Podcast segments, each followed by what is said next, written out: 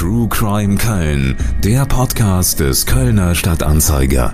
Über wahre Verbrechen, spannende Geschichten und spektakuläre Fälle. Wir reisen zurück in den Juni 1968. Ein höchst talentierter Kölner Sportler, dem viele eine große Zukunft vorausgesagt haben, stirbt nach einem ziemlich brutalen Kampf im Boxring.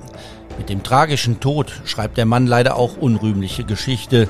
Er ist der erste bekannte Dopingtote der Bundesrepublik. Wir erzählen heute die Geschichte von Jupp Elze.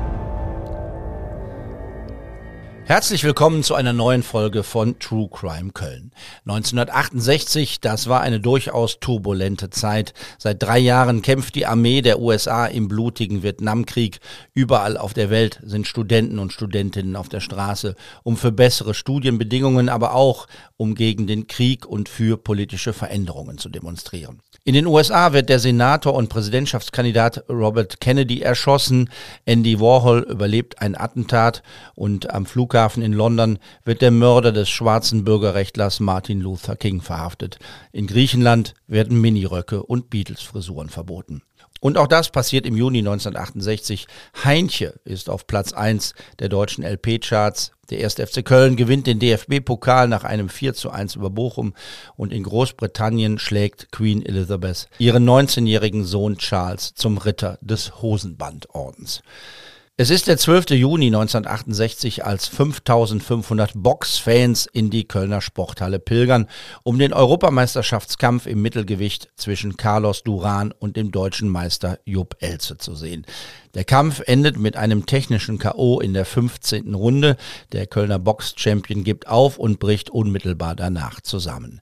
Er fällt ins Koma und wacht nie wieder auf. Wir werfen einen Blick auf die Berichterstattung, Zitate aus dem Kölner Stadtanzeiger, dem Express und aus dem Spiegel. Elze, Elze, Elze. Diese im Chor geschrieene Aufmunterung von den Rängen verlieh dem Kölner zusätzliche Kraft. Mit dem Mut eines Mannes, der alles zu gewinnen und nichts zu verlieren hat, marschierte er durch den Sperrriegel gegnerischer Fäuste. Den Boxer trennten noch 157 Sekunden von der Europameisterschaft. Da warf ihn ein Haken zu Boden. Er gab auf und sackte betäubt zusammen. Das Ende des Kampfes kam wie ein Blitz aus heiterem Himmel. Zu Beginn der 15. Runde im Nahkampf von einem Kinnhaken getroffen, ging Elze zu Boden. Als er nach sechs Sekunden aufstand, streckte er resignierend die rechte Hand in die Luft. So dokumentierend, dass er sich geschlagen gebe. Unmittelbar nach dem Kampf erlitt Jupp Elze, wie es zunächst hieß, einen Kreislaufkollaps.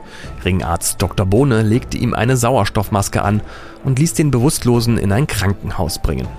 Elze schwebt in Lebensgefahr. Schon 25 Minuten nach seinem 43. Kampf am vorletzten Mittwoch in Köln meißelten Ärzte Elzes Schädeldecke auf. Doch die Operation verzögerte das Ende nur um acht Tage. Die Ärzte haben von der Sekunde an, in der Elze in der Nacht zum 13. Juni ihr Patient wurde, gewusst, dass wohl ein Wunder geschehen müsse, um die Hoffnungen seiner Angehörigen und Freunde zu bestätigen. Jupp Elze starb mit 28 Jahren in der Blüte seines Lebens einen sinnlosen Tod. Er hat nie daran gedacht, dass ihm ein Unheil geschehen könne. Er ist in Kalk groß geworden, einem Vorort, in dem die Fäuste der jungen Burschen öfter fliegen als anderswo. Die starken Kalker gehen zu den Boxern. Und Jupp Elze war einer der stärksten. Er verachtete Tricks und unfaire Mätzchen und verzichtete so in seinen Kämpfen stets auf den Weg des geringsten Risikos. Er suchte im offenen Schlagabtausch herauszufinden, wer der Stärkere ist. So führte er, ohne darauf zu achten, ein gefährliches Leben. Die Boxwelt ist fassungslos und erschüttert. Tief bewegt vernahmen ehemalige und gegenwärtige Meisterboxer die Nachricht. Bis zum Schluss hatten sie alle noch auf ein Wunder gehofft. Tatsächlich beutelten Elze mehr als 150 Kopftreffer. Zudem wies das Gerichtsmedizinische Institut nach, dass er aufputschende Präparate zu sich genommen hatte. Der Verdacht, dass der verstorbene Boxer Jupp Elze gedopt war, hat sich verstärkt. Das Kölner Amtsgericht hat dem Antrag der Staatsanwaltschaft, eine Obduktion vorzunehmen, stattgegeben. Die Staatsanwaltschaft ermittelt wegen fahrlässiger Tötung. Gibt es einen Schuldigen am Tod des Boxers Jupp Elze? Wer ist schuld am Tod von Jupp Elze? Darüber sprechen wir heute bei True Crime Köln. Man könnte auch sagen, darüber spekulieren wir, denn im Grunde ist diese tragische Geschichte bis heute ein sogenannter Cold Case. Ein ungeklärter Kriminalfall aus der jüngeren Stadtgeschichte. Noch dazu eine hochemotionale Angelegenheit, nicht nur, weil es um einen umjubelten Star geht, sondern auch, weil Else eine junge Frau und einen Sohn hinterlässt, der seinen Vater nie kennenlernen konnte. Und dieser wird sich in dieser Podcast-Folge erstmals öffentlich zum Tod seines Vaters und zu der Frage äußern, wie man mit so einer letztlich ungeklärten Geschichte lebt. Und er wird uns seine Sicht der Geschichte schildern, dazu später mehr. Im Studio begrüße ich erstmal den Kölner Autor und freien Journalisten Bernd Imgrund. Er ist der Verfasser zahlreicher schöner Bücher über Köln, darunter die erfolgreichen Kölnführer aus der Reihe 111 Orte, die man gesehen haben muss. Und von ihm stammt auch das neue Buch Köln kriminell, in dem er Kriminalfälle der vergangenen Jahrzehnte nacherzählt. Und da berichtet er unter anderem über den Tod des Kölner Boxers im Juli 1968, ausgezählt Job Elze, Deutschlands erstes Dopingopfer, hat er das Kapitel überschrieben. Warum hat es dieser Fall in ein Buch geschafft, in dem es um Mord, Totschlag, Attentate und Kindesentführung geht? Was fasziniert? Der Fall Elze ist einfach spannend, weil er im Vergleich zu allem, was äh, Peter Müller in Köln getan hat, äh, relativ unbekannt geworden ist. Geblieben kann man ja nicht sagen, weil in, äh, in der Zeit unmittelbar danach hat es ja große Wellen geschlagen. Ich fand Jupp Elze immer sehr interessant, weil es so ein hübscher, schüchterner Kerl war, der bei den Faustkälben von Köln-Kalk groß geworden ist und so richtig aus dem Nichts kam. Das Buch heißt ja Köln kriminell. Ne? Wer oder was ist denn in diesem Fall kriminell? Es gibt ja mehrere Opfer, kann man sagen. Der Boxer stirbt, er hinterlässt eine Frau mit einem rund ein Jahre alten Kleinkind. Der Boxsport, kann man sagen, ist ein Opfer, weil er im Pranger steht und auch das Umfeld des Kölners. Was würdest du sagen? Wer ist Opfer, wer ist Täter in diesem Fall? Also kriminell ist der Fall schon in der Hinsicht, dass die Staatsanwaltschaft ja Ermittlungen aufgenommen hat. Es ist zwar letztendlich, wie es oft so ist, niemand verknackt worden und niemand wusste irgendwas und war irgendwas schuld, aber äh, kriminell ist es in jedem Fall, dass jemand, der vollgestopft ist mit Drogen, äh, in Leistungssport geschickt wird, in Kampfsport geschickt wird äh, und dann eben am Ende tot umfällt. Bevor wir darüber sprechen, über den Kampf, bei dem er tot umfällt, wollen wir mal versuchen, so ein bisschen rauszukriegen, wer denn Jupp Elze war. Was wissen wir denn über den 1939 geborenen Mann? Er war ein Kriegskind, kann man sagen, ist, glaube ich, ganz wichtig für die Generation. Er war Kriegskind, er hat eine einfache Ausbildung gemacht und er war sehr früh sehr gut. Also er ist mit 21 äh, schon Profi geworden und mit 24 war er deutscher Meister für einen Boxer eine erstaunliche Karriere. Ähm, und er hat eben zweimal versucht, auch äh, Europameister zu werden. Weiß man irgendwas über ihn als Typ? Es gibt ja. nicht so viele bewegte Bilder oder Interviewtöne, aber er, er wirkt äh, sympathisch, bodenständig. Was würdest du sagen? Im Gegensatz zu Peter Müller machte der Elze von seinem Charakter her nichts her. Das ist aber nicht negativ gemeint. Der war halt schüchtern, der war einfach, der hat sehr rheinisch gesprochen. Er war so auch eine Art braver Junge, wenn du so willst. Und ähm, so erzählen das auch die Zeitgenossen. Der hat nicht die Sau rausgelassen, außer wenn er im Ring stand. Was Peter Müller angesprochen, ähm, der verzichtet, das ist Müllers Ab, in Köln besser bekannt als Müllers Ab, der verzichtet auf seinen Titel und dann wird äh, Jupp Elze deutscher Meister im Mittelgewicht im Mai 1964. Ähm, und im Mai 1966 kommt es dann zum ersten Versuch, Europameister zu werden. Er kämpft gegen den Italiener Nino Benvenuti. Benvenuti wird als der beste italienische Boxer aller Zeiten bezeichnet. Und gegen den hat der deutlich kleinere Job Else über den langen Kampf keine richtige Chance.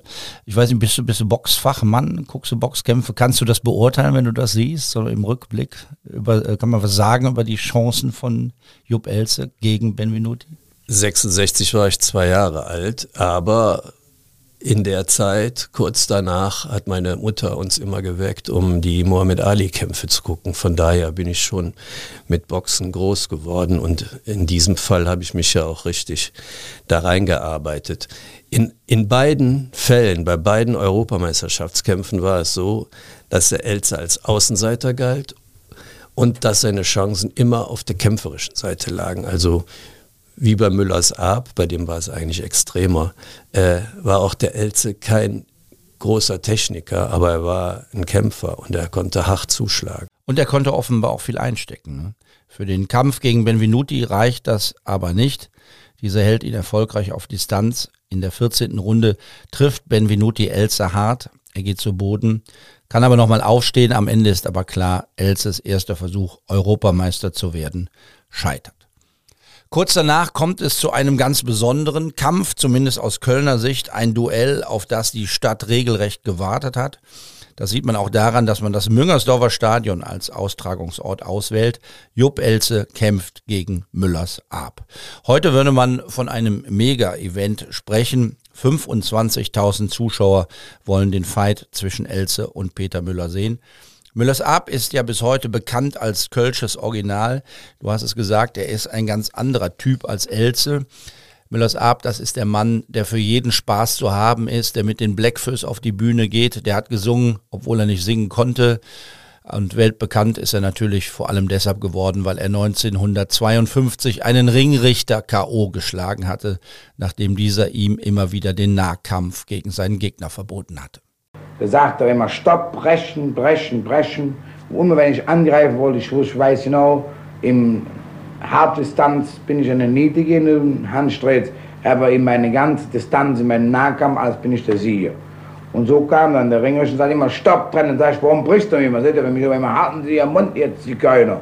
Und das Wort Zigeuner ist mir, bin ich halb rot gesehen und da habe ich gedacht, Mensch, du kommst mir richtig. Und da habe ich ihn ausgenommen.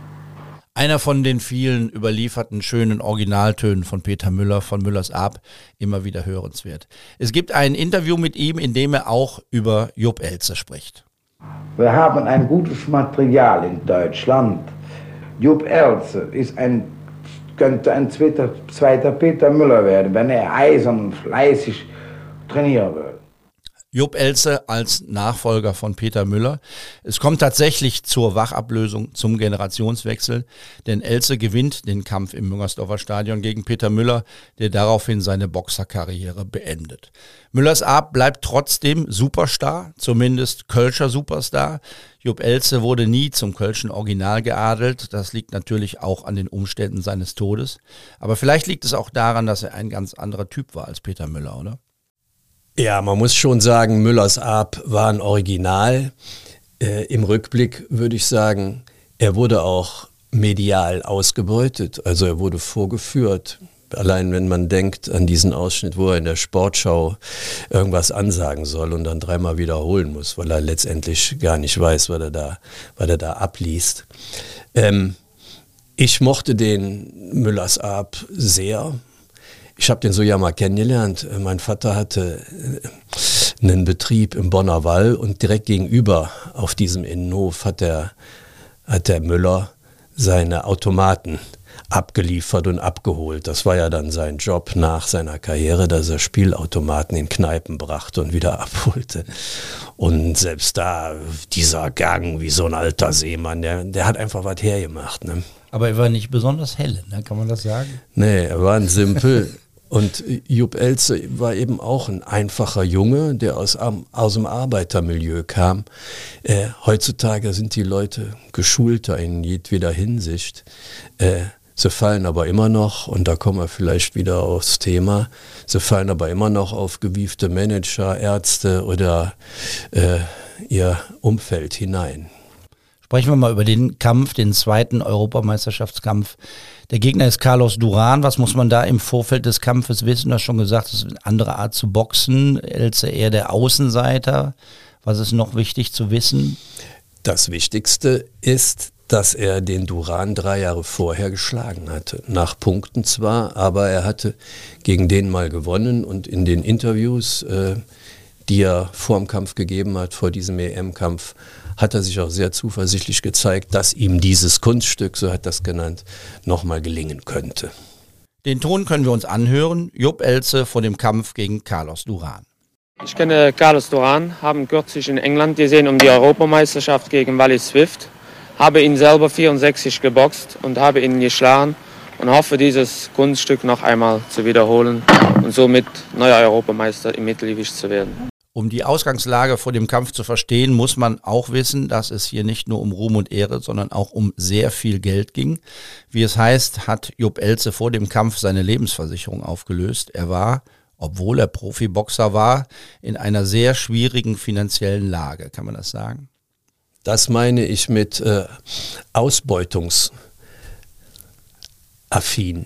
Der Elze hat viele Kämpfe gemacht, viele Kämpfe gewonnen und trotzdem kein Geld gehabt, weil sein Umfeld alles aufgefressen hat, sein Management, er musste Hallen, Trainingspartner und so weiter bezahlen. Er hat tatsächlich äh, Schulden gehabt bis über beide Ohren äh, vor diesem EM-Kampf und hat eine Lebensversicherung aufgelöst, um weiter Sport machen zu können. Ähm, da kann man sich vorstellen, wie existenziell im Sinne des Wortes für den ein Erfolg in diesem Kampf gewesen wäre. Er ist optimistisch vor dem Kampf und es geht auch gut los, wenn man die Bilder sieht. Es gibt ja bewegte Bilder von dem Kampf. Ähm, Duran muss früh angezählt werden. Wenn man über das Boxen in diesem Jahr, Ende der 60er Jahre spricht, muss man, glaube ich, äh, allen, die zuhören, nochmal sagen, dass es eine andere Art des Boxens ist, als das, was man heute meistens sieht. Ne? Es ist eine richtig harte Prügelei. Es fließt Blut unter Umständen auch. Also es geht richtig zur Sache. Ähm, und auch in dem Kampf geht es richtig zur Sache. Es gibt da einen Bericht äh, vom äh, Beobachter, vom Reporter, vom Kollegen, der sagt, am nächsten Tag musste sein Hemd in die Reinigung, weil es voller Blut gewesen ist. Ne? Also äh, es ist eine andere Art des Boxens. Ja, der Kollege saß in der ersten Reihe und äh, erzählte später, er sei überschwappt worden von Blut und Schweiß. Die Kämpfe waren Schlägereien mit Boxhandschuhen und bei den Boxhandschuhen darf man gerne dabei denken, dass die weniger Unzen hatten, also weniger gepolstert waren. Jeder Schlag war nochmal deutlich härter als heutzutage. Und es gab 15 Runden, die man durchstehen musste. Ähm, heute kämpft man 12. Und es gab 15 Runden, heute 12. Eine Folge unter anderem äh, von Jupp Elzes Schicksal. Und äh, man kann noch dabei sagen, die Amateure haben damals schon drei Runden geboxt. Also äh, das ist eine ganz andere Dimension, wenn du vom Amateursport in den Profisport springst, noch immer. Es gibt Leute, die sagen, Elze wäre Europameister geworden, wenn der Kampf so wie heute nur zwölf Runden gedauert hätte.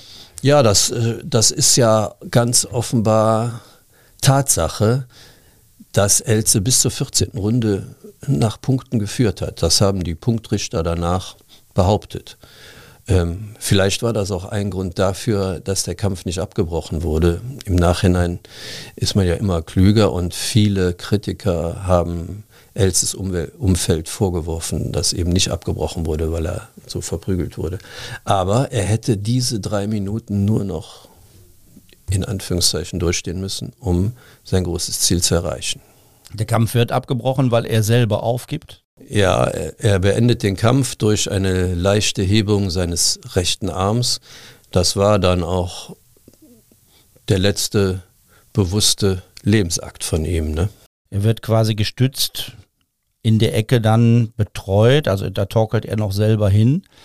Ähm, er bricht dann zusammen und ähm, du hast es in dem Text geschrieben, Sauerstoffmaske statt Siegerkranz, er kommt ins Krankenhaus und wacht nicht mehr auf und am 20. Juni des Jahres ähm, ist er dann tot. Es gibt ja so Menschen, die den Kampf gesehen haben und sagen, es gab eigentlich vorher schon Anzeichen dafür, dass er nicht richtig auf Zack nicht richtig bei Sinnen war, dass irgendwas nicht stimmte. Also er läuft zum Beispiel in der achten Runde in die falsche Ecke. Daraus ähm, meinen einige entnehmen zu können, dass er tatsächlich unter Einfluss von Drogen stand und schon vorher irgendwie nicht richtig ähm, die Sache einschätzen konnte. Kann man das sagen oder ist das so die Weisheit, die man dann nachher irgendwo rauszieht? Ich würde diesen äh, Fehllauf in der achten oder nach der achten Runde nicht als Indiz nehmen. Das passiert den besten und auch den nüchternsten äh, in, so einem, in so einem Trubel. Aber dass, dass dieser Medikamentenmissbrauch nur vor diesem Kampf stattgefunden habe, kann einem ja keiner weismachen. Also der wird sehr lange schon auf Droge gewesen sein. Also nicht nur bei dem Kampf, auch bei früheren Kämpfen? Hundertprozentig. Du würdest, äh, wenn du selber in der Situation bist, nie im Leben ein äh, Medikament ausprobieren vor dem wichtigsten Kampf deines Lebens, das du noch nie genommen hast.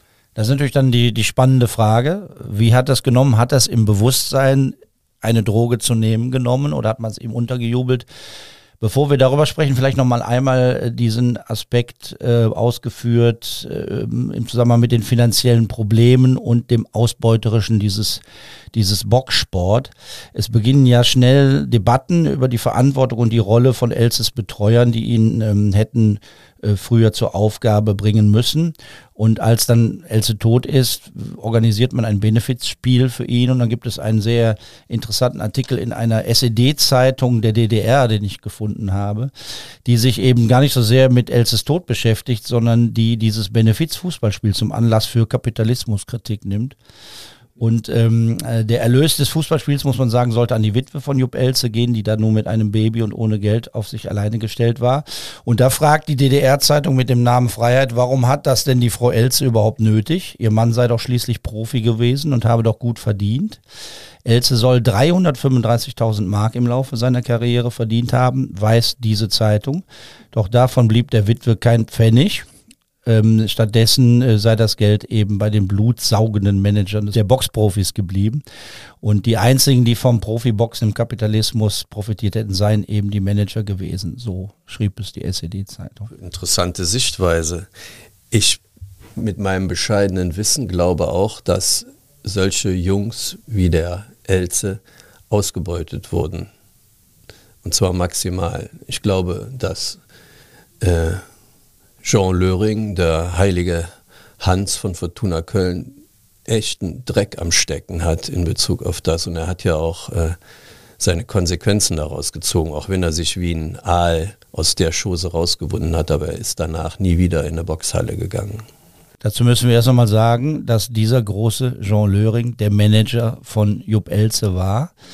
Ähm, er war damals auch schon Präsident von Fortuna Köln. Ja er war also eine, eine große Nummer. Also diese, diese, dieses, diese Fragen an das Management, an das Umfeld der Profiboxer, die hatten eben dann nicht nur mit der Ausbeutung, mit dem Geld zu tun, sondern hier geht's denn dann auch total und schnell um die Frage, ob sie denn vom Doping wussten und wer letztlich die Verantwortung für den Tod dieses äh, Kölner Boxers hatte. Ähm, Löring war da nicht irgendeiner und da war natürlich dann so der Vorwurf, der im Raum stand, schon ziemlich brisant. Die Kölner Staatsanwaltschaft eröffnet ein Ermittlungsverfahren wegen fahrlässiger Tötung gegen Unbekannt und auch Löring muss zum Verhör damals.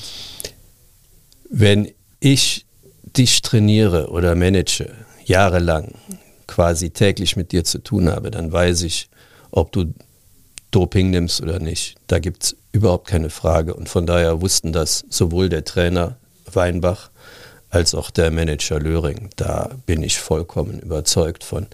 Ähm, selbst im privaten Umgang merkt man ja, ob jemand, den man kennt, äh, Kokain oder Speed oder sonst was genommen hat, die Augen aufreißt und dumm rumsabbelt und sich für den Größten auf der Welt hält. Das ist ausgeschlossen, dass sie das nicht wussten. Was nie geklärt wurde, ist, äh, ob sie es ihm aktiv zugeführt haben oder ob er sich selber im Rahmen äh, von Box-Beziehungen besorgt hat.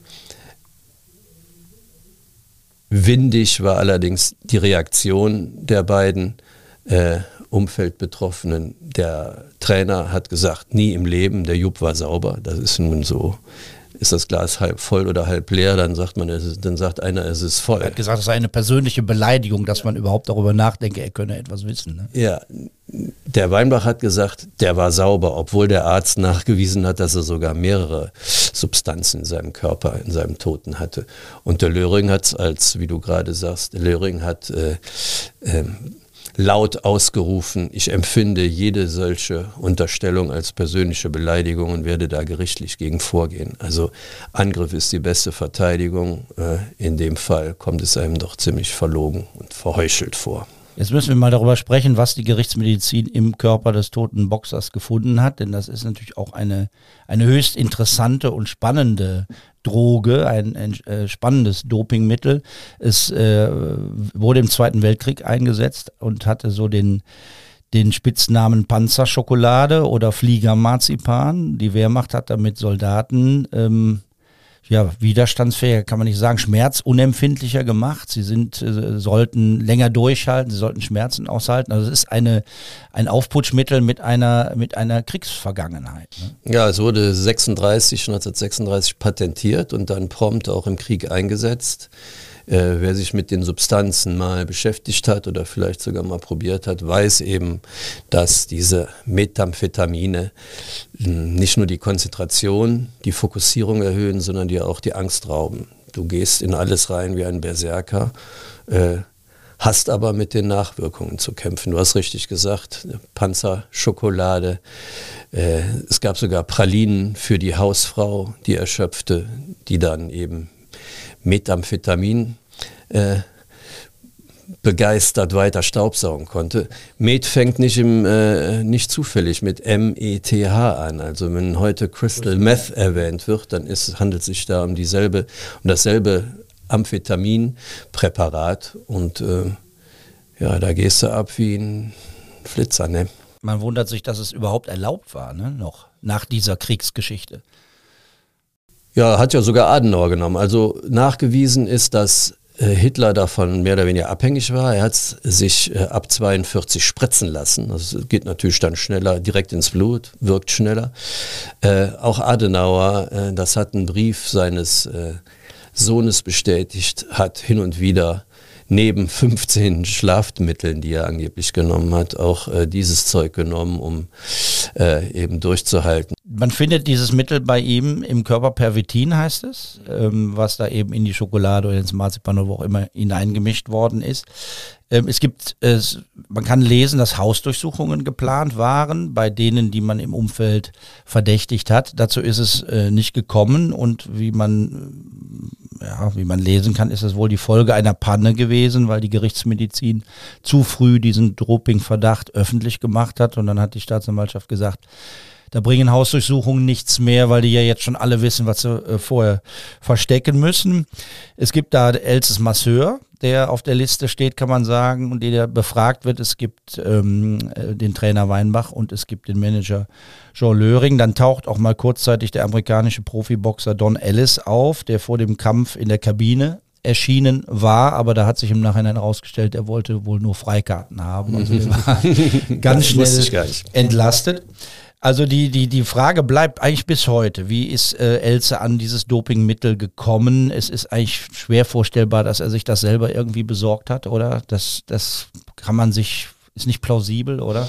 Es ist, es ist nicht wirklich plausibel, dass diese einfachen Boxer äh, in der Umkleide damit gehandelt haben. Da muss schon auch äh, ein Arzt, ein Manager oder sonst ein Trainer, der sich auskennt, mitgewirkt haben, denn äh, sagen wir mal so, du kannst ja auch nicht alles fressen, was dir angeboten wird. Als Leistungssportler haben die auch damals schon auf Ernährung geachtet und sie werden, wenn sie gedopt haben, auch auf die richtige Mischung geachtet haben. Wir haben es gesagt, Elze hinterlässt eine Frau und einen damals noch winzig kleinen Sohn mit Namen Andreas. Und dieser ist uns jetzt übers Internet zugeschaltet. Der Sohn, der seinen Vater nie richtig kennenlernen konnte. Andreas Elze war damals 16 Monate alt, als der Vater starb. Er hat noch nie über den Tod seines Vaters öffentlich gesprochen. Hallo Herr Elze, ist das schwer für Sie, über den Vater zu sprechen?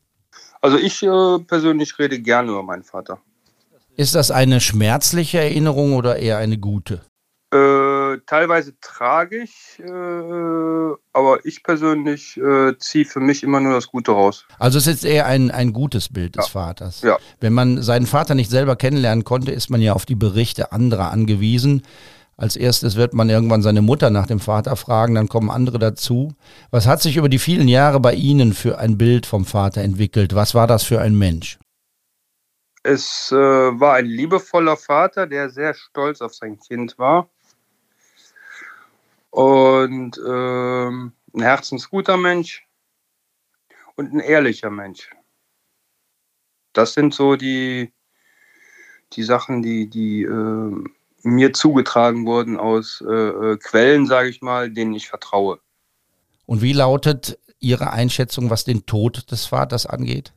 Ja, das war äh, äh, tragisch, sage ich mal. Wenn nicht sogar schon, also fast vorsätzlich. Vorsätzlich heißt ja, dass jemand anderes mit im Spiel war. Es ist ja nie aufgeklärt worden, wie Ihr Vater an das Pervitin gekommen ist. Sie sagen, er war ein ehrlicher Mensch, das passt nicht zum vorsätzlichen Doping. Was ist denn Ihre Vermutung, was da passiert ist? Meine Vermutung äh, kann ich ja auch nur wiedergeben von was mir zugetragen wurde. Äh, mein Vater hatte Probleme mit der Nase.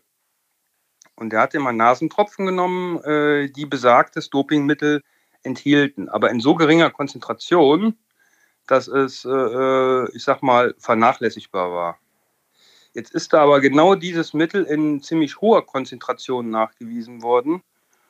Und äh, äh, es wird vermutet, weil mein Vater hatte immer so, so eine Kanne Tee mit, äh, ja, beim Training, beim Kampf, keine Ahnung, weiß ich jetzt nicht. Und dass äh, bestimmte Personen, es ging ja um viel Geld. Es war ja äh, jetzt die zweite Europameisterschaft. Die erste ist ja äh, verloren worden gegen Benvenuti. Technisch sehr äh, äh, versierter Boxer. Äh, war aber auch ein knappes Ding, sage ich mal. Und ja, wie gesagt, es ging um viel Geld und es wird vermutet, dass da nachgeholfen wurde. In die Richtung liefen damals die staatsanwaltschaftlichen Ermittlungen gegen den Masseur, gegen den Trainer Weinbach und den Manager. Und da sprechen wir, wie gesagt, über den prominenten Jean Löring. Es gab keine Beweise, die Ermittlungen wurden eingestellt. Es gab aber auch keine Beweise oder Hinweise, dass sich Ihr Vater selbst um das Dopingmittel gekümmert hat. Sie glauben weiterhin, dass Ihrem Vater das Mittel ohne sein Wissen verabreicht wurde. Das äh, äh, wird äh, im engsten äh, Familienkreis äh, vermutet. Wer es gewesen ist, äh, keine Ahnung.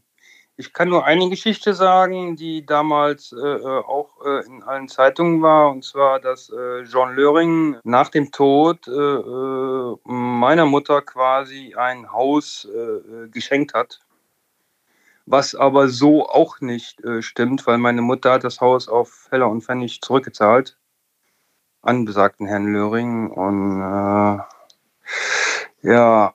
Und der Trainer? Ja, der, der Herr Weinbach zum Beispiel ist ja auch mein äh, Patenonkel.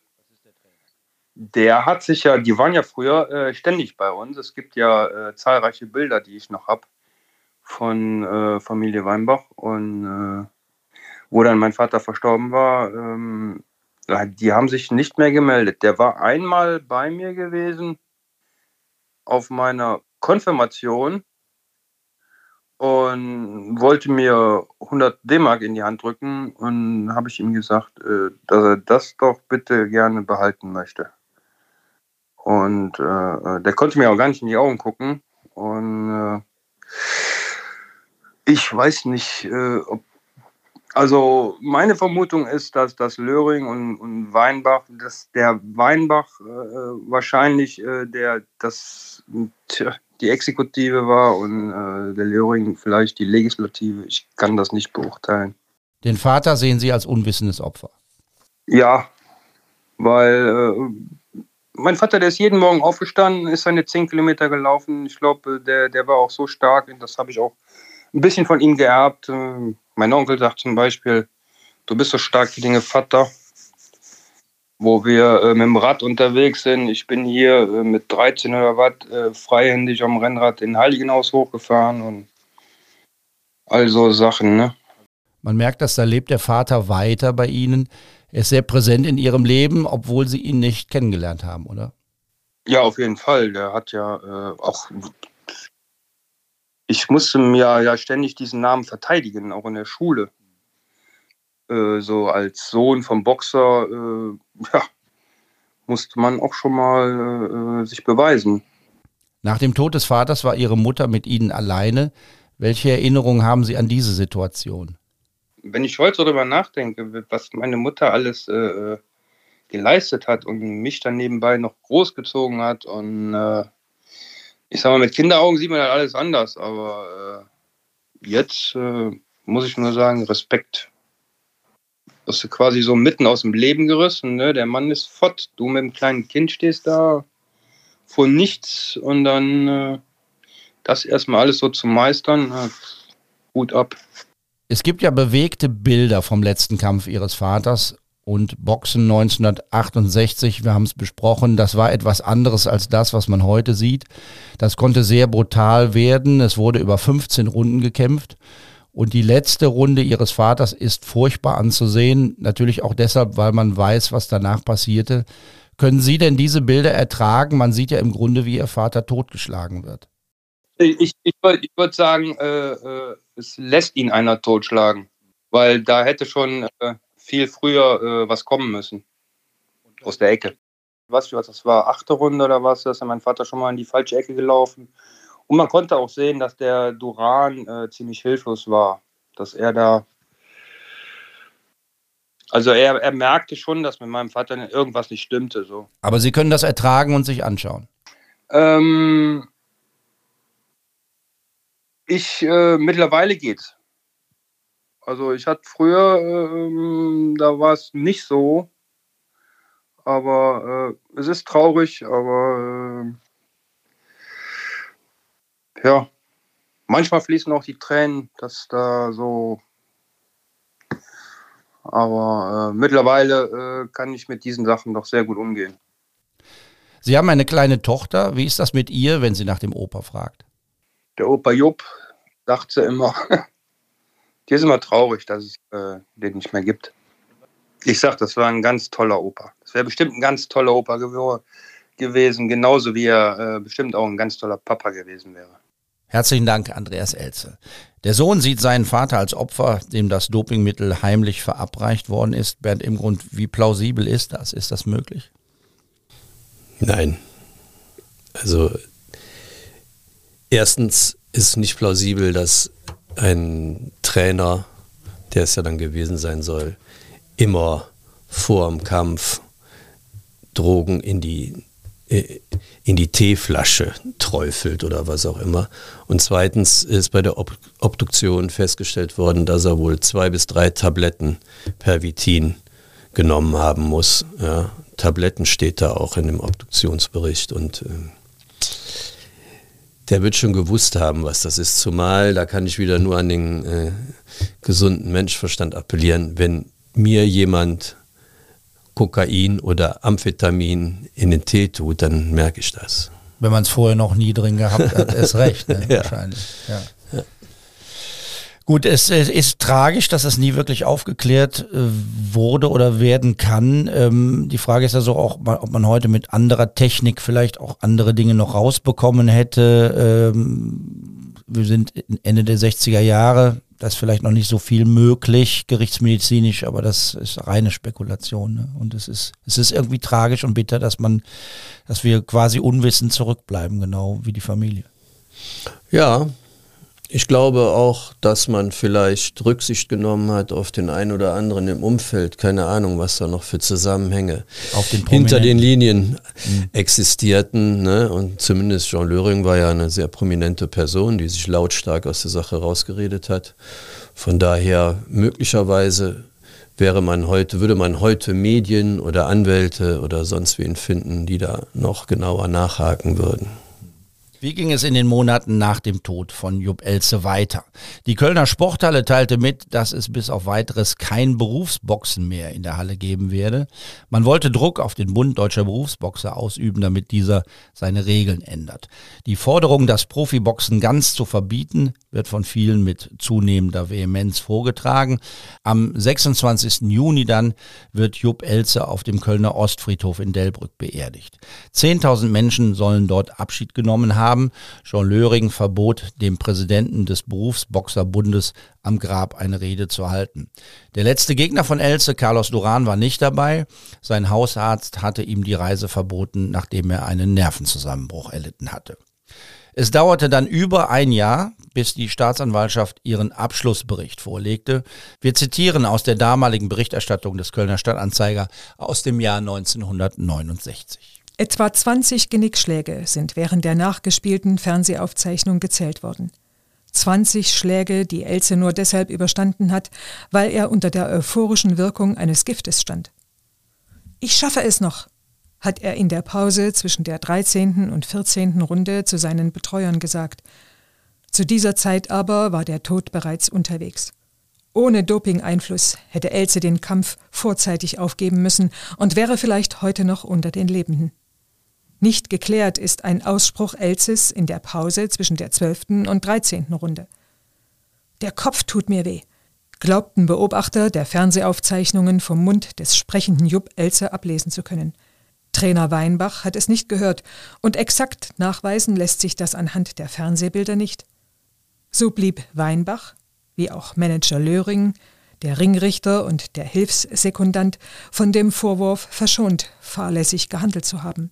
Sie alle erklärten bis zum Schluss an die Siegeschance ihres Mannes geglaubt und die drohende Gefahr nicht erkannt zu haben. Es wurde nie geklärt, wie Else an die rezeptpflichtige Droge gekommen ist. 50 Zeugen wurden vernommen, mehrere Gutachten in Auftrag gegeben. Daran, dass Else gedopt war, bestehe kein Zweifel, sagen der Staatsanwalt und der Leiter der Gerichtsmedizin. Mindestens zwei Tabletten Pervitin seien nachweisbar gewesen.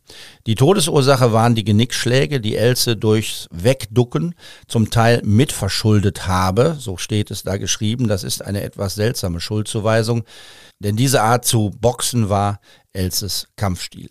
In jedem Fall ist durch die Genickschläge eine Vene angerissen worden, was zu einem Bluterguss im Gehirn geführt hat. Und so endet der Artikel über den Abschlussbericht der Kölner Staatsanwaltschaft aus dem Jahr 1969. Mehr als manche Mordsache hat der Fall Jupp Elze am Appellhofplatz die Staatsanwälte, Sachbearbeiter und Sekretärinnen beschäftigt. Staatsanwalt Dr. Bellinghausen hat daraus eine Art Doktorarbeit gemacht. 703 Blattakteninhalt und einen aus 157 Schreibmaschinenseiten bestehenden Abschlussvermerk. Das ganze Material wurde inzwischen vom nordrhein-westfälischen Justizministerium und vom Bundesinnenministerium angefordert. Wie wir erfahren, wird in Düsseldorf und auch in Bonn erwogen, unter Umständen gesetzgeberische Maßnahmen in Sachen Doping in Gang zu bringen. An ein striktes Verbot des Profiboxsports im freiheitlichsten Land der Welt mag man nicht so recht glauben. Dennoch kann vom Gesetzgeber erwartet werden, dass er zumindest die Zuschauer davor schützt, betrogen zu werden. Doping ist, ganz gelinde gesagt, eine Irreführung für alle Interessenten, die unter Sport einen Wettkampf verstehen, den die Beteiligten unter gleichen Startbedingungen bestreiten. Soweit die Berichterstattung im Kölner Stadtanzeiger im Juli 1969. Bernd im Grund, welche Auswirkungen hat der Tod von Jupp Els auf die Debatten über das Doping und die Regeln im Boxsport gehabt? Der Bericht von dir zitiert gerade stammt von 1969 und tatsächlich äh, ein Jahr später wurden die Dopingvorschriften dann ja extrem verschärft. Also es waren nicht mehr nur Regelungen, sondern es waren jetzt auch Forderungen, die mit Strafen verbunden waren. Das hing aber nicht nur mit Elze zusammen, der sicherlich ein Auslöser war, sondern mit diesem äh, Bericht von der aus der DDR geflohenen Diskuswerferin Behrendonk, die in der Zeit äh, geschrieben hatte, züchten wir Monster und äh, darauf hingewiesen hat, dass äh, Doping extrem weit verbreitet war und zwar nicht nur unter Kampfsportarten, Kraftsportarten, sondern auch im Mannschaftssport. Und dieser Bericht ist weltweit viral gegangen, wie man höchst sagen würde. Und äh, hat sehr viele, sehr viel Zustimmung bekommen und zu sehr vielen äh, Eingeständnissen von ehemaligen Olympiasiegern, Weltmeistern und so weiter geführt, dass sie eben vollgepumpt waren während ihrer Karriere. Also kein Einzelfenomen, sondern ein Massenphänomen. Ein Massenphänomen. Mhm. Und welche Auswirkungen hat es auf den Boxsport konkret gehabt, der Fall Jupp Elze, kann man das sagen? Die Leute, die mit einem gewissen Abstand von inzwischen ja über 50 Jahren darüber urteilen, sagen als Tenor, es ist doch alles sehr schleppend weitergegangen. Was man festhalten kann, ist, wir haben es, glaube ich, schon angesprochen, die Rundenzahl wurde von 15 auf 12 im Profisport minimiert. Die Unzen wurden hochgeschraubt. Das heißt, wenn du heute einen Kinnhaken kriegst, ist der etwas abgepolsterter, aber dadurch, dass natürlich auch die Muskelmasse größer geworden ist, wird er nicht schwächer sein. Herzlichen Dank, Bernd Imgrund, für den Besuch im Podcast-Studio des Kölner Stadtanzeiger. Der Autor des Buches Köln kriminell mit wahren Kriminalfällen aus den vergangenen Jahrzehnten der Stadtgeschichte wird sicher nicht das letzte Mal hier gewesen sein, davon können wir sicher ausgehen. Köln kriminell ist im Greven Verlag erschienen. Das war's für heute. Wir haben über die Umstände des Todes von Jupp Elze gesprochen, des ersten offiziellen Dopingtoten der Bundesrepublik. Herzlichen Dank an Bernd Imgrund und herzlichen Dank an Andreas Elze. Als Sprecherinnen und Sprecher waren Roswitha Haring und Christian Mack beteiligt. In der nächsten Folge sprechen wir über einen Fall, der die ganze Stadt aufgewühlt und beschäftigt hat. Dann geht es um den Tod der kleinen Lea Sophie aus dem Jahr 2012. Bis dahin, machen Sie es gut. Tschüss. True Crime Köln mit Helmut Frangenberg. Alle zwei Wochen eine neue Folge. Überall da, wo es Podcasts gibt und auf ksta.de.